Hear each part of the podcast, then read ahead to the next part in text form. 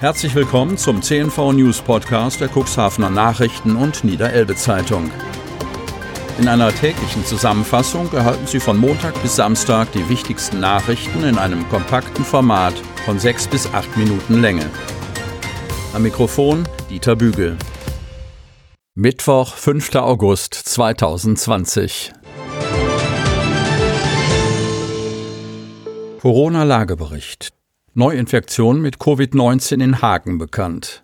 Kreis Cuxhaven. Drei Wochen lang wurde im Kreis Cuxhaven keine Neuinfektion mit dem Coronavirus festgestellt. Das hat sich jetzt geändert. Uns ist ein positiv bestätigter Covid-19-Fall in der Gemeinde Hagen im Bremischen gemeldet worden, berichtet Landrat Kai-Uwe Bielefeld am Dienstag zur Lage im Landkreis Cuxhaven. Bezüglich der neuen Erkrankung würden, wie in allen anderen Fällen, weiter die notwendigen Quarantänemaßnahmen gelten. Gottlob gab es in dem neuen Fall jedoch nur einen sehr geringen Kontakt und den ausschließlich innerhalb der Familie, so Bielefeld weiter. Die betroffenen Personen befänden sich bereits in Quarantäne. Das Ziel, die Ausbreitung des Virus einzudämmen, bleibe dasselbe. Es bedürfe weiterhin einer großen Achtsamkeit, damit der Status quo im Landkreis gehalten werden kann. In der Öffentlichkeit. Cuxhaven verzichtet auf Maskenpflicht. Cuxhaven. In Cuxhaven soll es erst einmal keine erweiterte Maskenpflicht an Stränden und belebten Plätzen geben. Dafür kommen schärfere Kontrollen. Das teilte Landrat Kai-Uwe Bielefeld, parteilos, am Montag nach einem Gespräch mit Cuxhavens Oberbürgermeister Uwe Santia, SPD, und einer hochrangigen Vertreterin der Polizeiinspektion mit. Das Verhalten der Besucher am Wochenende hat sich laut Bielefeld nicht so dargestellt, dass eine erweiterte Maskenpflicht notwendig ist.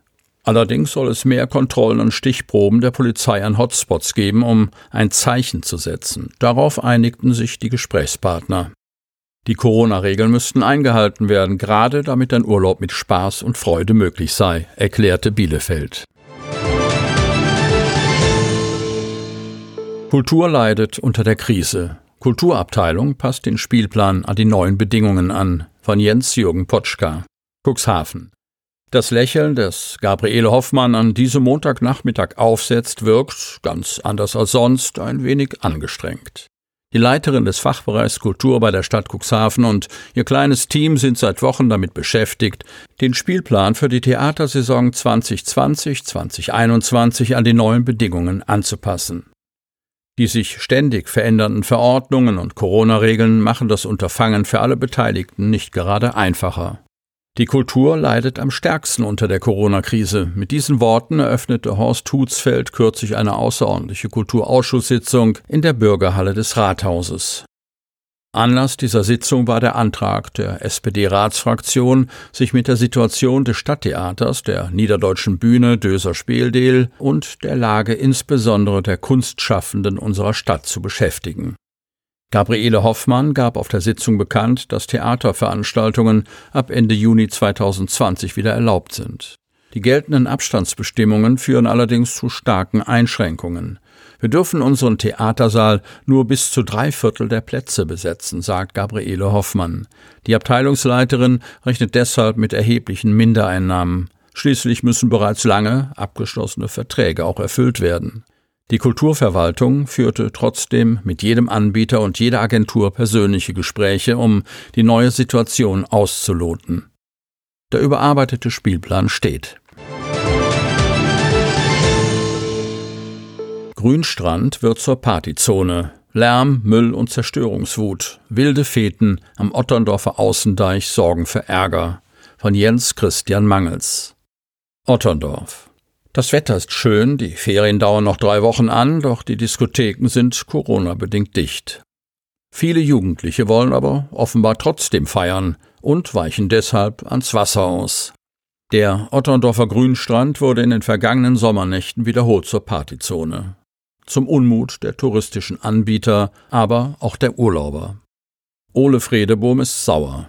Das war nun die vierte Nacht in Folge mit Randale am Strand. Ich habe echt keine Lust mehr, sagt der Ferienhausvermieter und Chef der Freibeuter Strandbar. Und wer die Fotos sieht, die er am sogenannten Tatort gemacht hat, kann seine Empörung gut verstehen. Am Montagmorgen war der Bereich an der Strandgastronomie übersät mit Müll und Scherben. Die kleine Bank für Ferienkinder lag kopfüber und schwer beschädigt auf der Wiese. Die Mülltonne wurde umgestoßen. Diese saufenden und randalierenden Jugendlichen gehen mir sowas von auf die Nerven, schimpft Fredebohm, der bereits die Polizei eingeschaltet hat. Jegliche Sachbeschädigung werde er künftig zur Anzeige bringen. Nicht nur Fredebohm ist verärgert, auch seine Gäste, die eine romantische Nacht im Schlafstrandkorb verbringen wollen, fühlen sich zunehmend gestört. Sie haben mir von lauter Musik, Geschrei und Randale bis morgens um drei berichtet, so der Vermieter. Er wolle ja kein Spielverderber sein, sagt Ole Fredebohm. Gegen friedliche Treffen am Strand mit selbst mitgebrachten Getränken habe er ja im Grunde nichts, aber wenn es an mein Hab und Gut geht, dann hört der Spaß bei mir auf. Dass sich der Otterndorfer Grünstrand in den Sommermonaten zu einem Hotspot wild feiernder Jugendlicher ohne Rücksicht auf die Corona-Regeln entwickelt, erzeugt auch bei der Stadt Otterndorf ein ungutes Gefühl. Vandalismus und Sachbeschädigung seien nicht hinnehmbar, meint der stellvertretende Stadtdirektor Frank Thielebeule. Er zeigt aber auch Verständnis für das junge Partyvolk. Irgendwo müssen sie ja hin. Damit die Feiern nicht ausarten, soll jetzt der Sicherheitsdienst regelmäßig über den Deich schauen.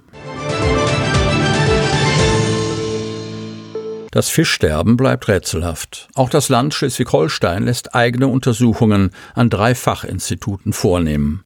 Von Wiebke Kramp. Kreis Cuxhaven, Nordfriesland. Das massenhafte Heringsterben an der Elbmündung und der Nordseeküste bleibt rätselhaft. Um den 20. Juni tauchten in der Elbmündung und im Watt vor Cuxhaven, aber auch in schleswig-holsteinischen Wattenmeer vermehrt tote Jungfische auf. Während in Niedersachsen bereits vor knapp zwei Wochen erste Untersuchungsergebnisse präsentiert wurden, läuft die Ursachenforschung in Schleswig-Holstein noch. Auf Nachfrage unserer Zeitung teilt Dr. Hendrik Brunkhorst, Sprecher des Landesbetriebs für Küstenschutz, Nationalpark und Meeresschutz in Husum, jetzt mit, dass in Schleswig-Holstein drei Institute die Untersuchungen vornehmen. Bisher liegen uns noch keine abschließenden Ergebnisse vor. Die vorläufigen Ergebnisse können das Fischsterben bisher nicht klären. In Niedersachsen hat das LAVES, das Landesamt für Verbraucherschutz und Lebensmittelsicherheit, im Auftrag des niedersächsischen Umweltministeriums an seinen Standorten in Cuxhaven und Braunschweig Untersuchungen vorgenommen. Dem Bericht zufolge wird ausgeschlossen, dass Infektionskrankheiten, Algentoxine, Sauerstoffzehrungen oder Nahrungsmangel primäre Ursache für das Fischsterben im Bereich der Niederelbe sind. Ob die zu diesem Zeitpunkt laufenden Baggerarbeiten in der Elbmündung zu dem Fischsterben geführt haben, konnte aufgrund der Befunde nicht geklärt werden. Der Geversdorfer Fischer Walter Zeek hofft auf Klärung. So viele tote Fische habe ich vor Otterndorf noch nicht erlebt, sagt er und schiebt hinterher, so viele Bagger aber auch nicht. Er erklärt sich das Fischsterben folgendermaßen. Die Bagger saugen die Fische ein, das tun die auch, wenn die Behörden das abstreiten.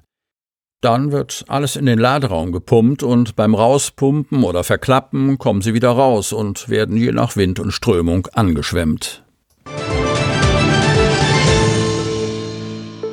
Sie hörten den Podcast der CNV Medien, Redaktionsleitung Ulrich Rode und Christoph Käfer. Produktion Rocket Audio Production.